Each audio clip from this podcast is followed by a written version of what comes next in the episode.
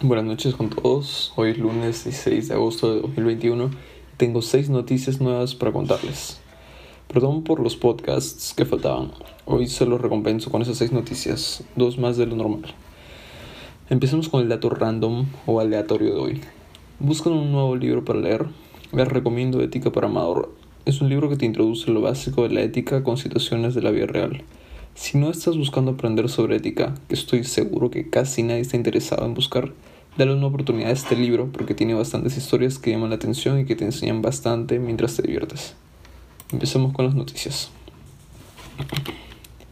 League of Legends tiene un nuevo sponsor que trabaja en la industria de las criptomonedas. League of Legends, eh, el desarrollador de videojuegos, eh, se ha organizado para poder tener un patrocinador eh, que crea y maneja criptomonedas llamado FTX. Las criptomonedas eh, cada vez están más presentes en la mayoría de industrias.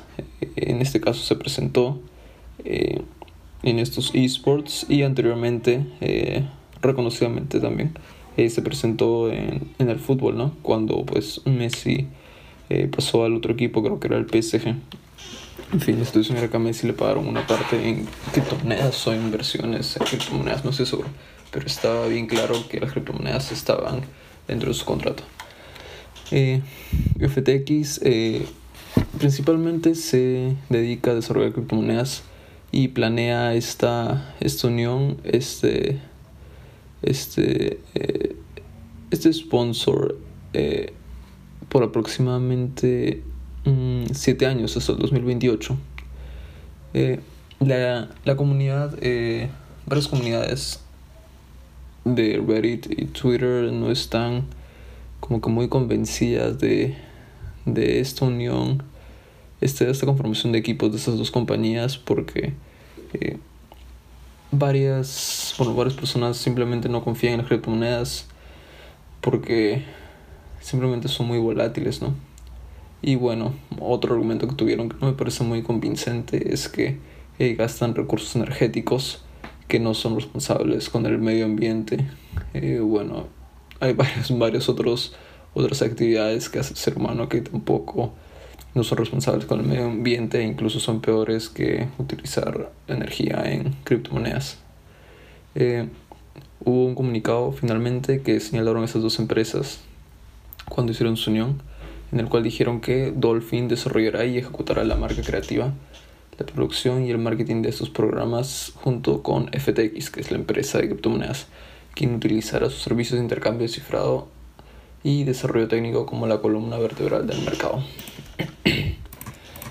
Siguiente noticia. Netflix bloquea las VPNs y ouch para sus consumidores. Eh, Netflix, casi todos conocen Netflix, eh, pues esta empresa tiene series, películas, también transmite otras series, otras películas de otros productores, pero eh, su problema ahora es que han bloqueado la efectividad del funcionamiento de VPN y servidores proxy en su ecosistema comercial. ¿Quién lanzó a la luz esta información? fue Torrent Freak, un foro o una página web que nos habla de que debido a que los proveedores de VPN comenzaron a utilizar direcciones residenciales para engañar al streaming y crea que, que no están aprovechando un acceso fuera de los términos y condiciones de la plataforma. Eh, el servicio de VPN, eh, WeVPN, conversó con Torrent Freak eh, y pues señaló que todos los días los usuarios están convirtiendo en daños colaterales por esta estrategia, ¿no? Eh, según Mercado Negro nos, dice que esto es gracias a que cada día la empresa de entretenimiento coloca en la lista negra varias direcciones de IP sospechosas puesto que pueden ser utilizadas por empresas de redes privadas virtuales. Eh, en WeVPN señalaron que el daño colateral es que tiene cientos de miles de suscriptores residenciales legítimos de Netflix bloqueados para acceder al catálogo completo del país local de Netflix desde su hogar, simplemente por el uso del VPN. Siguiente noticia. Tengamos en cuenta el crecimiento de la industria de la comida a base de plantas. Eh, últimamente eh, se ha vuelto una tendencia social el consumir eh, estas comidas, estos alimentos a base de plantas. donde lo podemos encontrar? por ejemplo, en Burger King, normalmente en Norteamérica, ¿no? en Dunkin' Donuts, en Starbucks y en Walmart. el mercado global para estos alimentos a base de, de plantas eh, podría crecer para 2040 aproximadamente 400 billones de dólares. Eh, eso representa eh, aproximadamente un cuarto de los 1.8 trillones de dólares del mercado de carnes. ¿Cuál es lo más representante? Bueno, ¿qué es lo más representante en, este, en esta industria de alimentos a base de plantas? Es la soya, que es aproximadamente un 55% de todo ese ese market share de, ese mercado. Eh, y bueno, mm, últimamente se está desarrollando un, nuevo tipo de alimento a base de plantas que está siendo bien eh, patrocinado, no como diría bien, bien utilizado por tres compañías eh, bien conocidas que son Oatly, Beyond Meat y Impossible Foods, que es eh, bueno el pescado a base de plantas. Pescado de mentira prácticamente.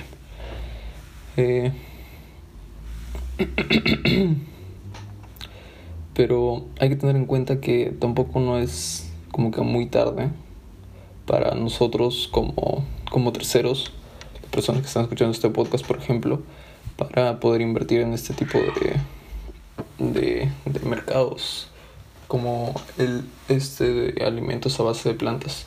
Eh, ya lo han hecho varias compañías, por ejemplo Tyson hace poco, y, invirtió su dinero en una compañía de, bueno, de alimentos a base de plantas que se llama New Wave Foods, que lanzó eh, camarones a base de plantas, de, de, bueno, sí, a base de plantas de las que están en el mar, ¿no?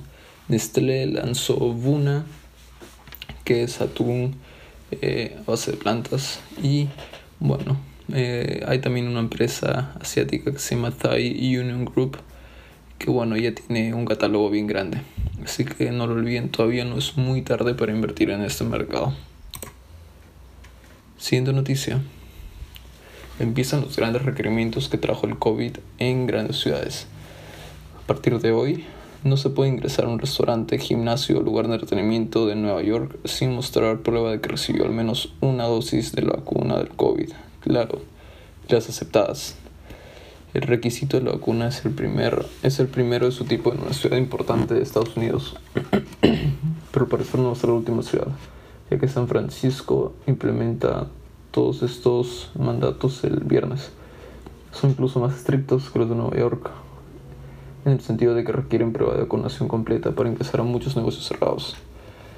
Tampoco hay que olvidar que la reciente ola de COVID impulsada por la variante Delta está haciendo que los gobiernos locales, especialmente aquellos cuyas economías dependen del turismo, tomen medidas más contundentes para asegurarse de que los residentes y visitantes se sientan seguros cuando están apretados en los bares, por ejemplo, ya que ya se abrieron en Estados Unidos. Es aún más urgente si se tiene en cuenta que la confianza del consumidor se desplomó a un nivel más bajo que el del 11 de julio, perdón, que en julio de 2011.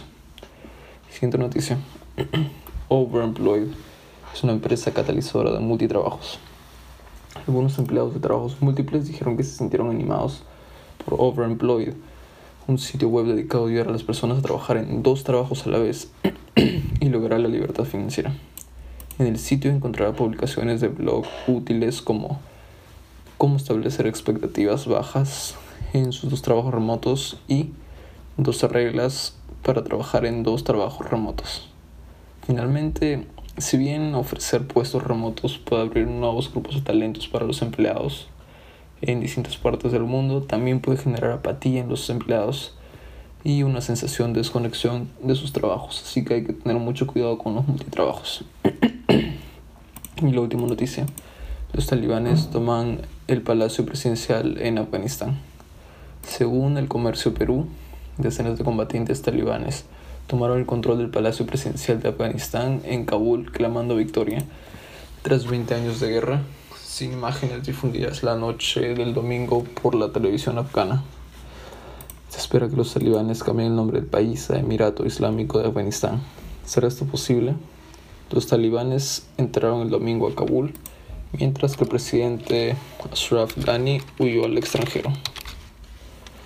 Un final un poco fuera de lo común para el podcast, pero lo bueno es que se informaron. No olviden que las fuentes del podcast están en la descripción del episodio y los espero el miércoles. Saludos y buena semana.